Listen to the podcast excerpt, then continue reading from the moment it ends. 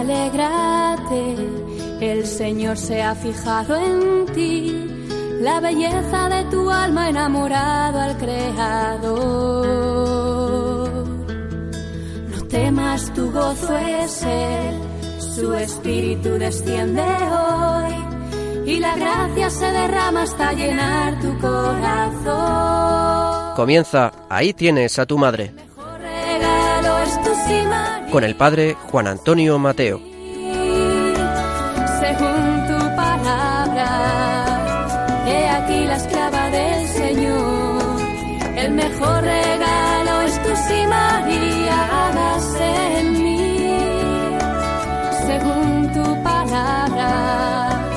He aquí la esclava del Señor.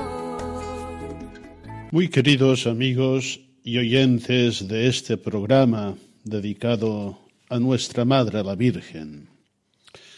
Sin duda nos encontramos en una singular hora de sufrimiento, como expresaba muy bien el cardenal Antonio dos Santos Marto, obispo de la Iría Fátima, cuando presentó aquella consagración al Sagrado Corazón de Jesús y al Corazón Inmaculado de María, aquella consagración a la que todos nos unimos de la península ibérica y de muchas naciones, en esta singular hora de sufrimiento.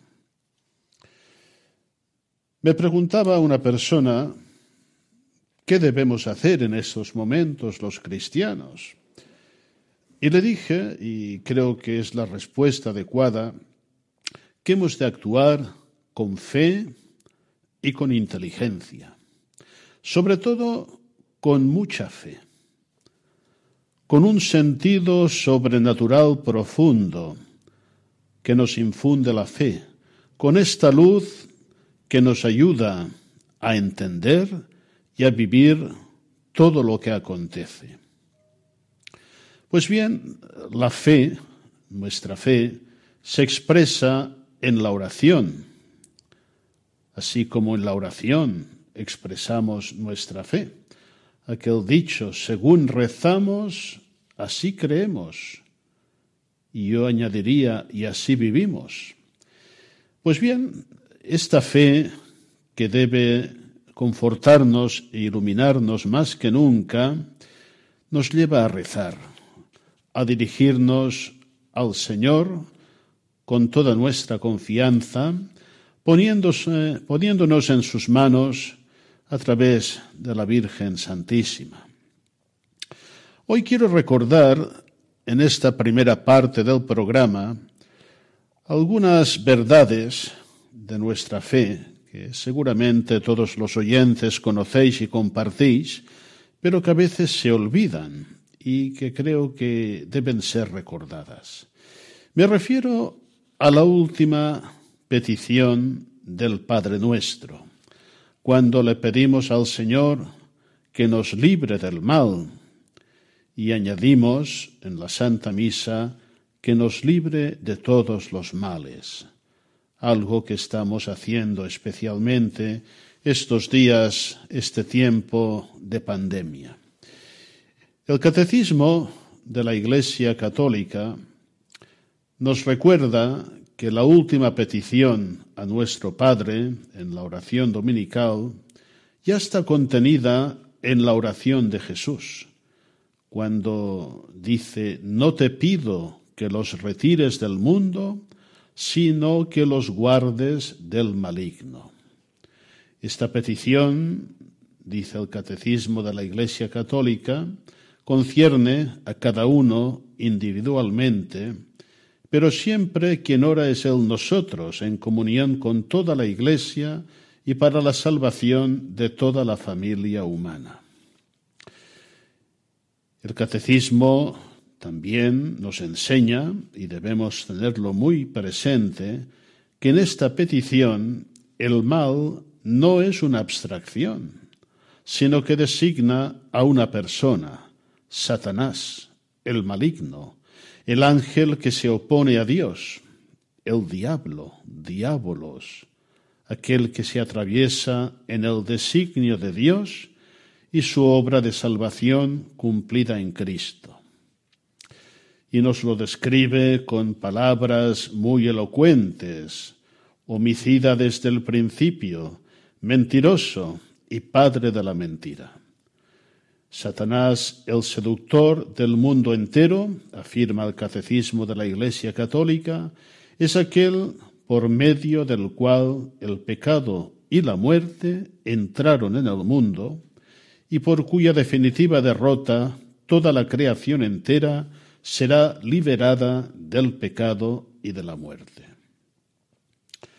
Nos dice también nuestra fe expresada en el catecismo, la victoria sobre el príncipe de este mundo se adquirió de una vez por todas en la hora en que Jesús se entregó libremente a la muerte para darnos su vida. Es el juicio de este mundo y el príncipe de este mundo está echado abajo. Él se lanza en persecución de la mujer, nos dice el libro del Apocalipsis, pero no consigue alcanzarla. La nueva Eva, llena de gracia, del Espíritu Santo, es preservada del pecado y de la corrupción de la muerte. Y, concretamente, el catecismo se refiere a la concepción inmaculada y asunción de la Santísima Madre de Dios, María siempre Virgen. Entonces, despechado contra la mujer, se fue a hacer la guerra al resto de sus hijos. Nos recuerda también esta cita del Apocalipsis. Y por esto el Espíritu y la Iglesia oran, ven Señor Jesús, ya que su venida nos librará del maligno. Estamos en una gran batalla y la Virgen María, unida como nadie al misterio de la redención, participa en esta batalla, en esta hora singular de sufrimiento, por tanto, es necesario acudir al Señor a través de María. Nos recuerda también el catecismo de la Iglesia Católica que al pedir ser liberados del maligno, oramos igualmente para ser liberados de todos los males presentes, pasados y futuros de los que Él es autor o instigador. En esta última petición, la Iglesia presenta al Padre todas las desdichas del mundo. Es bonito, es muy importante recordarlo en este momento. Estamos pidiendo al Señor que nos, libere de esta desdicha grande del mundo que es la, la pandemia, que es esta peste y, nos da la perspectiva de fe sobrenatural para verlo todo mucho más claro. Y finalmente nos dice el catecismo que con la liberación de todos los males que abruman a la humanidad, implora el don precioso de la paz y la gracia de la espera perseverante en el retorno de Cristo. Pues bien, en esta oración que brota de la fe en esta oración de la Iglesia, hemos tenido dos intervenciones, eh, yo creo, muy importantes. Una es la oración a la Virgen María que hizo el Papa Francisco delante del icono de la Salus Populi Romani para que nos libre el Señor de la pandemia que estamos padeciendo. Una oración bellísima, inspirada en el Subtum Presidium y que expresa estas convicciones profundas de la Iglesia. La leo, y no solo la leo, sino que la rezo, y espero que la recemos todos juntos en este momento, porque debemos hacerlo muy a menudo. Oh María, Tú resplandeces siempre en nuestro camino como un signo de salvación y esperanza. A ti nos encomendamos, salud de los enfermos, que al pie de la cruz fuiste asociada al dolor de Jesús, manteniendo firme tu fe. Tú, salvación del pueblo romano, sabes lo que necesitamos y estamos seguros que nos lo concederás, para que como en Caná de Galilea vuelvan la alegría y la fiesta después de esta prueba. Ayúdanos, Madre del Divino Amor, a conformarnos a la voluntad del Padre y hacer lo que Jesús nos dirá. Él que tomó nuestro sufrimiento sobre sí mismo y se cargó de nuestros dolores para guiarnos a través de la cruz a la alegría de la resurrección. Amén. Bajo tu amparo nos acogemos, Santa Madre de Dios, no desprecies nuestras súplicas en las necesidades, antes bien, líbranos de todo peligro, oh Virgen gloriosa y bendita. Preciosa oración, expresión de la fe, de estas grandes convicciones, de sabernos en manos de Dios y sobre todo de pedirle a la Virgen que nos ayude a lo más importante, a confortarnos a la voluntad del Padre y hacer lo que Jesús nos dice, lo que Jesús nos dirá. Este es el camino para ir superando estos problemas, estas calamidades que estamos padeciendo y todas las que puedan ir viniendo en nuestro camino de la vida y de la historia. La otra gran oración, la he mencionado anteriormente al inicio del programa, fue aquel acto de consagración de la península ibérica y de casi una veintena de países al Sagrado Corazón de Jesús y al Inmaculado Corazón de María. Evidentemente, pedimos que se nos libre de esta pandemia, pero también pedimos cosas muy importantes a Jesucristo, al corazón de Jesucristo, médico de las almas, que asista a su iglesia, que inspire a los gobernantes de las naciones, que escuche a los pobres y a los afligidos, que enaltezca a los humildes y a los oprimidos, que sane a los enfermos y a los pecadores, que levante a los abatidos y a los desanimados, que libere a los cautivos y prisioneros. El corazón de Jesucristo, expresión de su santísima humanidad, de su amor inmenso, es contemplado en la bella oración de consagración como imagen del abrazo del Padre a la humanidad.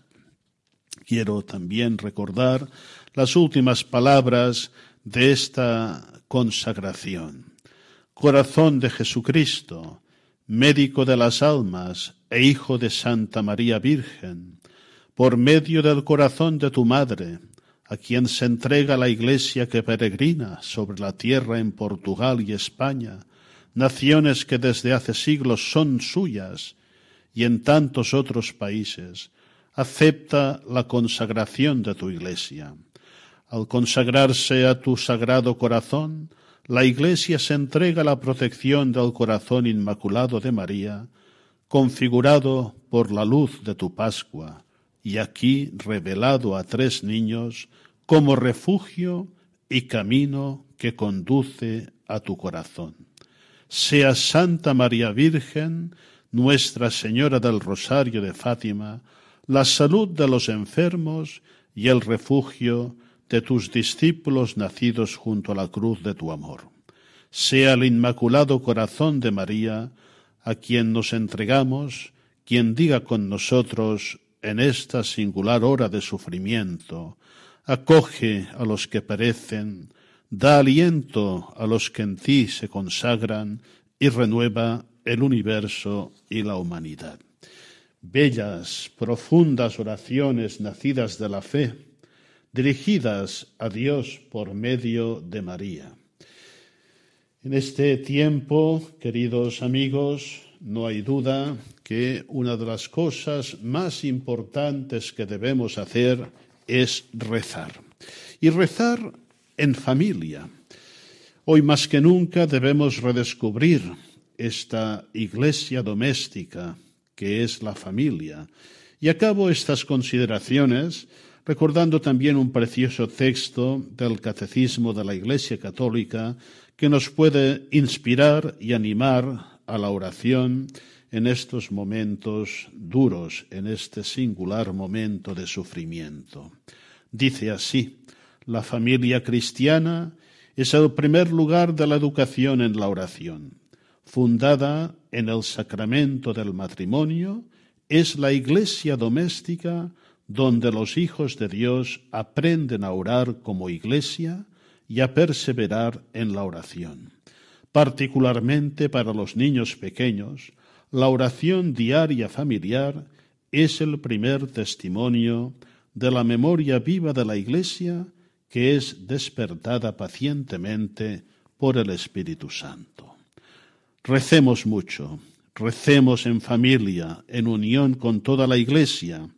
Qué hermoso sería que cada día toda la familia, padres, hijos, abuelos, reunidos en una estancia de la casa, con una vela encendida, con una imagen de Cristo y de María, hiciéramos esta oración al Señor por medio de la Virgen para que estos tiempos tan duros sean abreviados y podamos ver pronto la salvación.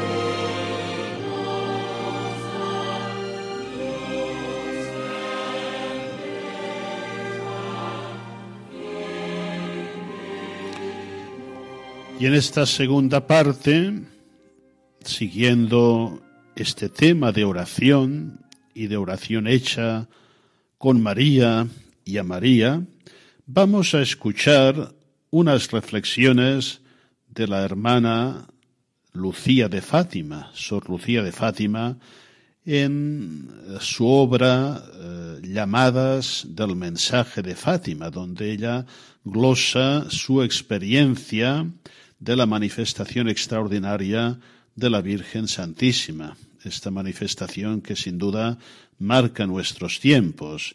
Concretamente es un fragmento del capítulo eh, titulado Llamado a la oración, una llamada a la oración y ella nos dice cómo debemos hacer esta oración. Seguramente que nos ayudará muchísimo. Escuchémoslo con atención.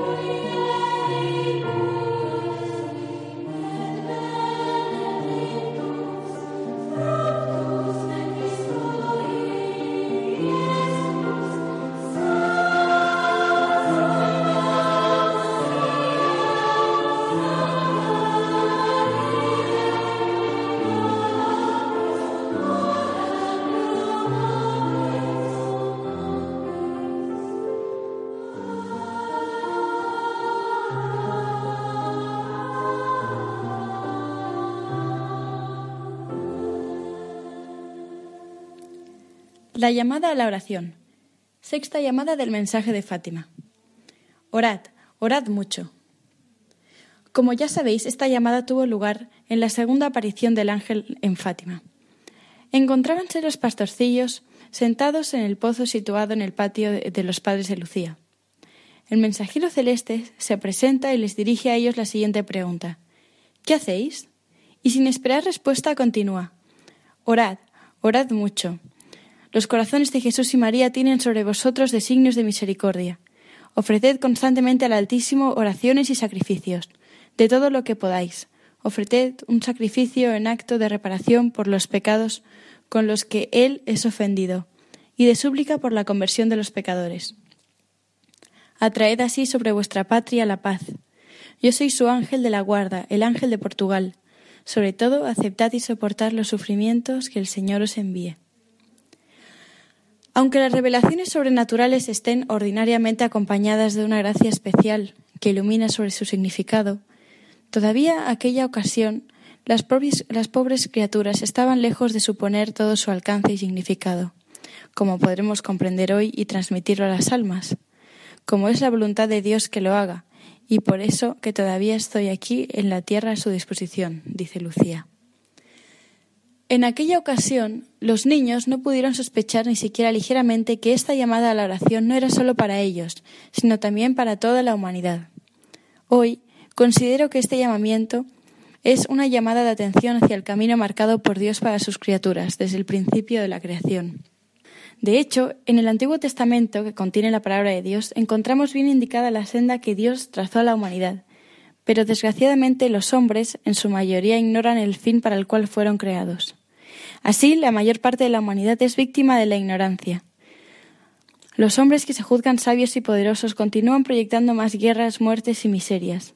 ¿Y todo esto para qué? Para arrastrar y perder a, la humanidad en las olas del odio, de la ambición, de la venganza. ¿Dónde están hoy sus antepasados que lucharon y vivieron de igual modo? Muchos de ellos se ignora hasta el modo en cómo acabaron en este mundo. ¿Y en la eternidad? ¿Dónde estarán sus almas? Sin duda, los cuerpos volverán a la tierra de donde fueron sacados, porque así está escrito, ya eres polvo y al polvo volverás. Y las almas que temporalmente dieron vida a esos cuerpos Estas volverán también hacia el ser de donde vinieron, al ser eterno, que es Dios. Desde Adán, que, que pecó transgrediendo las órdenes de Dios, todos sus entendientes incurrieron en la pena de muerte corporal. Nuestra alma, sin embargo, continúa viviendo, vuelta hacia Dios. Si se encuentra en estado de gracia, eh, y por el contrario, si está en pecado, Dios la aparta para el eterno suplicio. Cuando llegue el día de la resurrección general, todos resucitaremos para unirnos de nuevo a nuestra propia alma e ir a participar en el mismo destino eterno, que juntamente con el cuerpo ella mereció. O felices eternamente con Dios o infelices en el eterno suplicio. Siendo así, aquello que nos importa por encima de todo es conseguir una vida eterna que sea feliz, porque en tanto que la vida, eterna la vida terrena es transitoria, aquella no tiene cambio ni fin. Y pregunta, ¿y cómo puedo hacer? Ved estas palabras del apóstol San Pablo. El primer hombre sacado de la tierra es terreno. El segundo hombre, el autor piensa en el Hijo de Dios que se encarnó y se hizo hombre, es el del cielo. Y como hemos llevado la imagen del hombre terreno, llevaremos también la imagen del hombre celestial. Poco después, en la misma carta, y a propósito del último día de la humanidad, San Pablo dice, Mirad, os declaro un misterio. No todos moriremos, pero todos seremos transformados en un instante, en un abrir y cerrar de ojos. Ahora, precisamente, conseguir eh, que esta transformación se opere en nosotros, en la dirección de la gracia de Dios, que misericordiosamente nos ha de ser conseguida en atención a los esfuerzos de nuestra humilde fidelidad y no en el sentido de la desgracia del pecado en que hayamos incurrido. Si la incredulidad nos lleva al error y pensamos que no tenemos salvación, estamos perdidos. La verdad no deja de existir solo porque los incrédulos la nieguen. Lo que era verdad ayer y hoy lo es, ha de serlo mañana, porque Jesucristo es el mismo ayer, hoy y por los siglos de los siglos. Por eso Jesús recomendó a sus, apóstoles, verdad y orad para no caer en tentación, pues el espíritu está pronto, pero la carne es débil. Es por ese motivo que el mensaje nos renueva esta recomendación del Señor. Orad, orad mucho. Este llamamiento es la repetición de la llamada a la oración que tantas veces nos fue dirigida por Dios y que Jesucristo dejó a sus apóstoles y a nosotros también, en los últimos momentos de su vida terrena. Vigilad y orad. Cuando oréis, decid, Padre, santificado sea tu nombre, venga a nosotros tu reino. Y así, de los labios de Jesucristo, hemos aprendido el Padre nuestro, la más bella de nuestras oraciones que dirigimos a Dios y en la cual Jesucristo nos enseña a dar a Dios el dulce nombre de Padre. Hay muchas maneras de hacer oración o de encontrarnos con Dios en la oración. ¿Cuál es la mejor? La mejor para cada persona es aquella que más ayuda a encontrar a Dios y a mantenerse en contacto íntimo con Él, corazón a corazón palpitando de amor por el Padre, con el corazón de Jesucristo, asumiendo los mismos anhelos y sentimientos de Jesucristo, haciéndonos uno con Cristo como Él lo deseó y pidió al Padre. Ya no estoy en este mundo, pero ellos están en el mundo y yo voy a ti. Padre Santo, guarda en tu nombre a aquellos que me has dado para que sean uno como nosotros. Vemos que Jesucristo en su oración ruega por nosotros y nosotros tenemos la felicidad de ser el número de aquellos que por la palabra de los apóstoles que nos es transmitida, nos podemos considerar de los, como los sucesores que creen en el Señor. Me siento tan feliz cuando pienso que Él me tenía presente en esa oración, dice Sor Lucía, que pensé en mí y me presentó al Padre como hija de su amor. Volviendo a las maneras de rezar.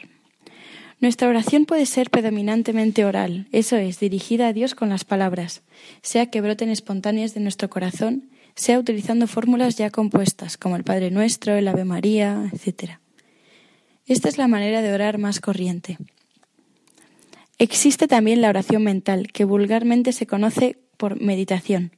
Consiste en ponernos delante de Dios a reflexionar sobre alguno de los misterios revelados, algún pasaje de la vida del Señor, algún punto de la doctrina sobre la ley de Dios, o alguna de las virtudes que encontramos en Jesucristo, en Nuestra Señora, o meditar sobre la vida de los santos como ejemplo nuestro, etc. Esta oración es muy provechosa si la hacemos bien. Para eso es necesario tratar con Dios del asunto que se medita, mirar para nosotros mismos a fin de ver lo que aún nos falta, crecer en la virtud correspondiente al tema que estamos meditando, como por ejemplo el aumento de fe, el aumento de la humildad, de la caridad, del sacrificio, meditando las correspondientes escenas de la vida de nuestro Señor, por ejemplo. Y todo esto es una charla íntima con el Señor, es tratar todo con Él, seguros de que es Él el quien nos ha de dar luz, gracia y fuerza para permanecer fieles hasta el fin y realizar el ideal de vida sobrenatural que nosotros proponemos y que Dios quiere esperar de nosotros.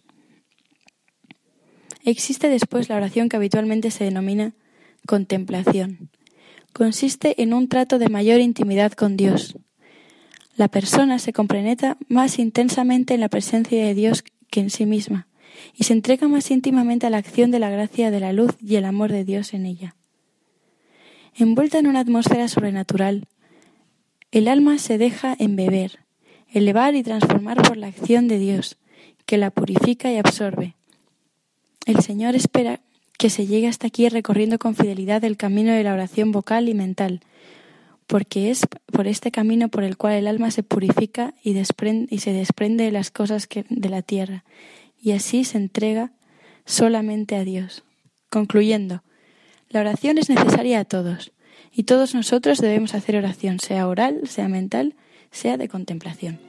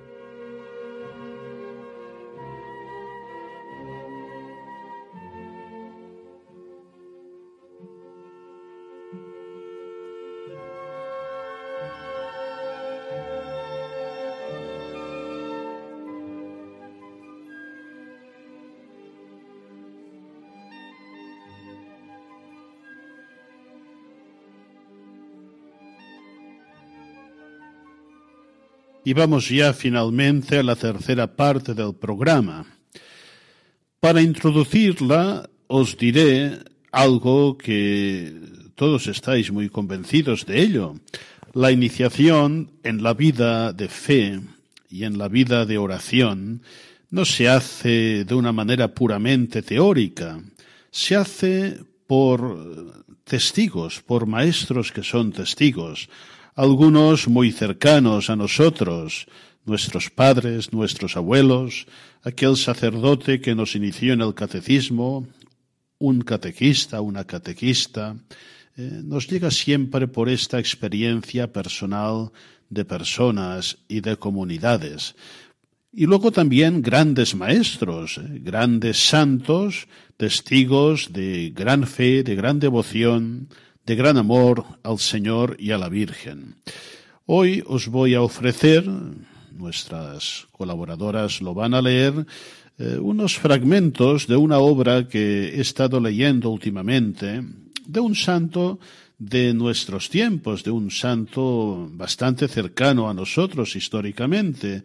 Se trata de San José María Escribá de Balaguer.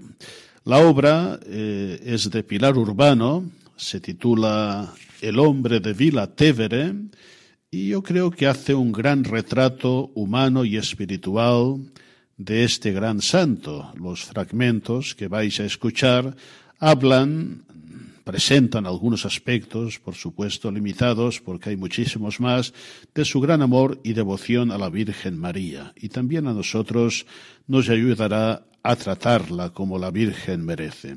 Espero que os gusten estas reflexiones. La fe de José María Escribá no es una fe intelectualizada, fría, teórica, lo que podríamos llamar una fe sin sangre en las venas. Escribá cree con todo su corazón y con todas sus fuerzas de hombre. Su vida interior tiene entrañas de amor afectivo, como demostró aquel día delante de la imagen de un niño Jesús, frente a la que empezó a decir precioso, guapo, niño mío, al niño Jesús como si fuera de verdad, y solo era una estatua policromada. Poco disimula su emoción también al, cuando le enseñaron una bella imagen de la Virgen, y empezó, Madre mía, Madre nuestra, ¿de dónde te habrán echado? Eres muy hermosa. La mira de frente, se acerca. La Virgen está sentada en un sitial dorado y envuelta en un manto azul, cuajado de estrellas. Escribal le besa la mano, mientras sigue hablando con ella. Quizá estabas en una catedral o en una iglesia muy grande y acudían a ti, a rezarte miles de almas. Veo, vengo a darte la bienvenida. Bienvenida a nuestra casa, madre mía. Madre nuestra, aquí vas a estar muy bien tratada. Procuraremos hacerte olvidar estos descuidos. Madre mía, tú sabes que eres la reina del Opus Dei. Sí, nuestra madre y nuestra reina, nuestra locura, y tú lo sabes. Otra vez, escriba habla con María como un buen hijo quiere a una buena madre. Acude a ella en todo y para todo. La trata con confianza y cercanía. Escriba en ningún momento quiere ser imitado por sus hijos. Incontables veces les dice que él no es modelo de nada, que él es el único modelo, que el único modelo y arquetipo es Jesucristo. Pero hace una salvedad. Si en algo quiero que me imitéis en él, es en el amor a la Santísima Virgen. Su devoción es, un cariño de carne y hueso, viril, que reconoce toda la gama de las emociones humanas. Cualquier imagen de la Virgen, por ser de María, le encanta, le enamora, incluso aunque sea estéticamente poco agraciada. En 1924, cuatro años antes de la fundación del Opus Dei, escriba que estaba inquieto porque sabía que Dios le proponía algo y no, no tiraba a ver qué era, se encomendó a la Virgen del, del Pilar, a una imagen que vio de, de yeso pobretón, hecha en serie. Y pasado mucho tiempo, en 1960, volvió a encontrar esa imagen. Miraron la estatuilla boca abajo y había grabado con un clavo y con unas letras que eran inconfundiblemente las de José María, escrito Domina ut sit. Era la oración apremiante que el joven José María hacía en aquellos tiempos. Se dirigía a Jesucristo con las palabras del ciego Bartimeo, Señor, que vea. Y a Santa María con una súplica similar, Señora, que sea. La fecha, el 24 de mayo de 1924, convertía aquella pequeña imagen de Escayola Barata en una prueba irrefutable de cómo el Opus Dei, una fundación sobrevenida escriba que durante años y años, desde 1918, rezaba para que existiese lo que todavía desconocía. Por eso rezaba, Señora, que sea. Él no lo había inventado, ni siquiera fabricado ni fundado. Él solo escuchaba lo que la voz del Señor le decía. Contempló la fe tuya en silencio y volviéndose a, Álvaro del Portillo, que estaba también ahí en ese momento, le dijo que aparezca hasta ahora es como un mimo de Dios, como un testimonio y como un cariño más, una prueba patente de la oración mía de tantos años. Escribá siempre asegurará con énfasis rotundo que la Virgen ha sido la gran protectora, el gran recurso nuestro, desde aquel 2 de octubre de 1928. Y antes, nosotros hemos estado siempre como Jesús, pegados a la Madre de Dios. Y como quien habla de los sucesos históricos de los que ha sido testigo, dirá, Nuestro Opus Dei nació y se ha desarrollado bajo el manto de Nuestra Señora. Ha sido la Madre buena que nos ha consolado, que nos ha sonreído, que nos ha animado en los momentos difíciles de la lucha bendita para sacar adelante este ejército de apóstoles en el mundo. Bajo el sello de la obra, la cruz dentro de una circunferencia que simboliza el mundo, suele aparecer una rosa, a realce, la rosa de Rialp, una vieja historia emocionante, constatación y agradecida de esta solicitud a la Virgen desde el Opus Dei.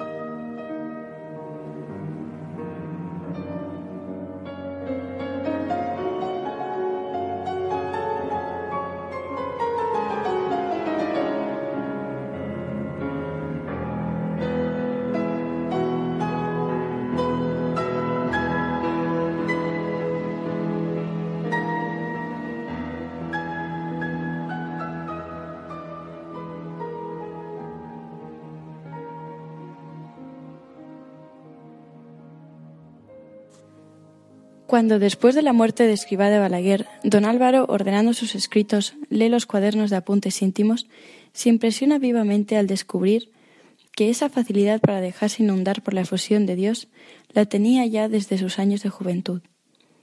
Así lee en uno de esos cuadernos donde aparece esta escueta y reveladora anotación.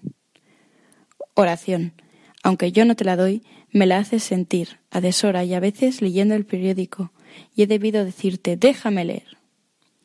En otras ocasiones, como, como abandonazos que resuenan en, la, bóveda de su conciencia, también leyendo el periódico después de haber celebrado misa, mientras desayunaba o, mientras paseaba, Escribá siente con nitidez una locución con Dios, con palabras muy precisas. Vayamos con confianza al trono de la gloria para conseguir la misericordia. Inmediatamente después de recibir estas voces en su interior, Esquiva, escriba relata lo ocurrido a Álvaro del Portillo y a Javier Echevarría, que están pasando estos días de vacaciones con él. Les hace notar que esa frase no es idéntica a la de la epístola de los Hebreos, puesto que no habla del trono de gracia, sino del trono de gloria. Les aclara que el trono de gloria hay que tomarlo como referido a la Virgen, trono de Dios, con idéntico sentido con el que se le llama trono de la sabiduría.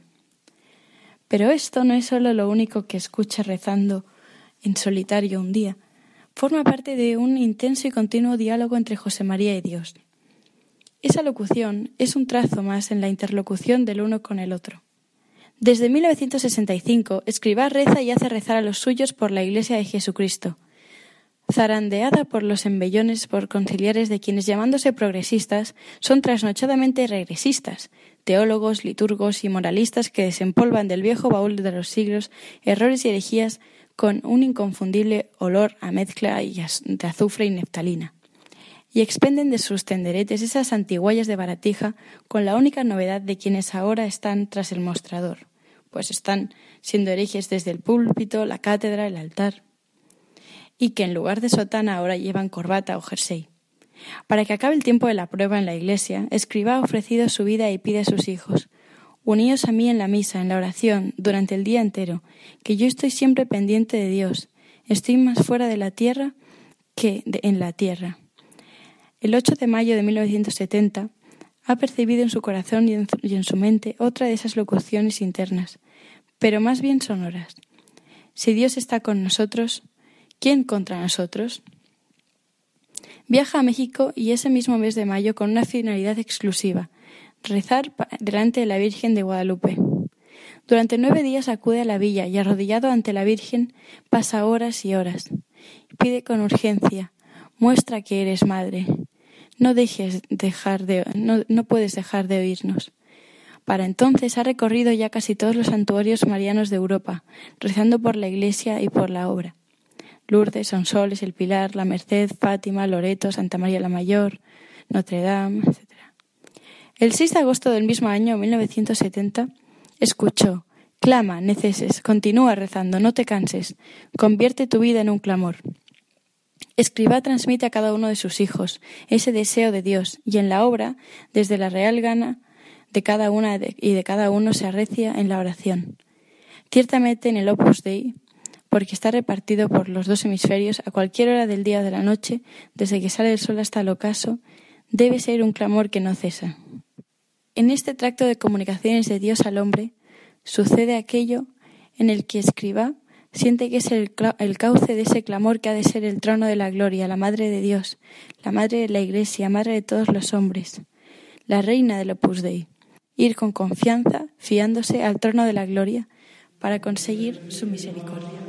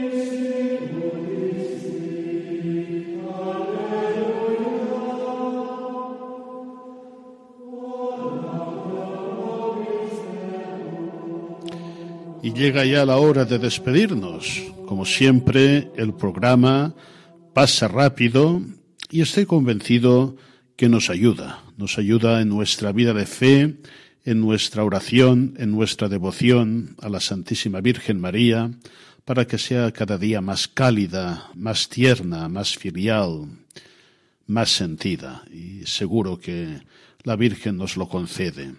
Estamos a las puertas de la Semana Santa, va a ser una Semana Santa muy peculiar, una Semana Santa en que muchísimos no podrán participar a los oficios presencialmente, pero será, estoy convencido, una Semana Santa muy llena de fe, muy llena de oración, eh, uniéndonos con el Señor en este camino de dolor y de cruz que pasa ahora en estos momentos en tantos países, en el nuestro particularmente, pero también será un camino de luz, un camino que nos conduce a la resurrección y a la salvación, que anhelamos todos en nuestro corazón, la Pascua definitiva y también una Pascua, una luz especial para nuestro país en estos momentos, que veamos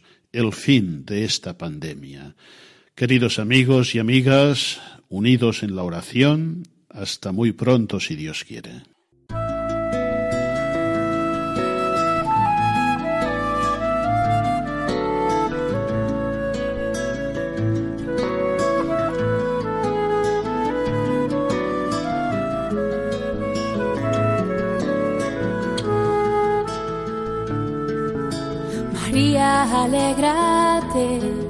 El Señor se ha fijado en ti, la belleza de tu alma enamorado al Creador. No temas, tu gozo es Él, su espíritu desciende hoy y la gracia se derrama hasta llenar tu. Han escuchado Ahí tienes a tu madre. El mejor Con el padre Juan Antonio Mateo.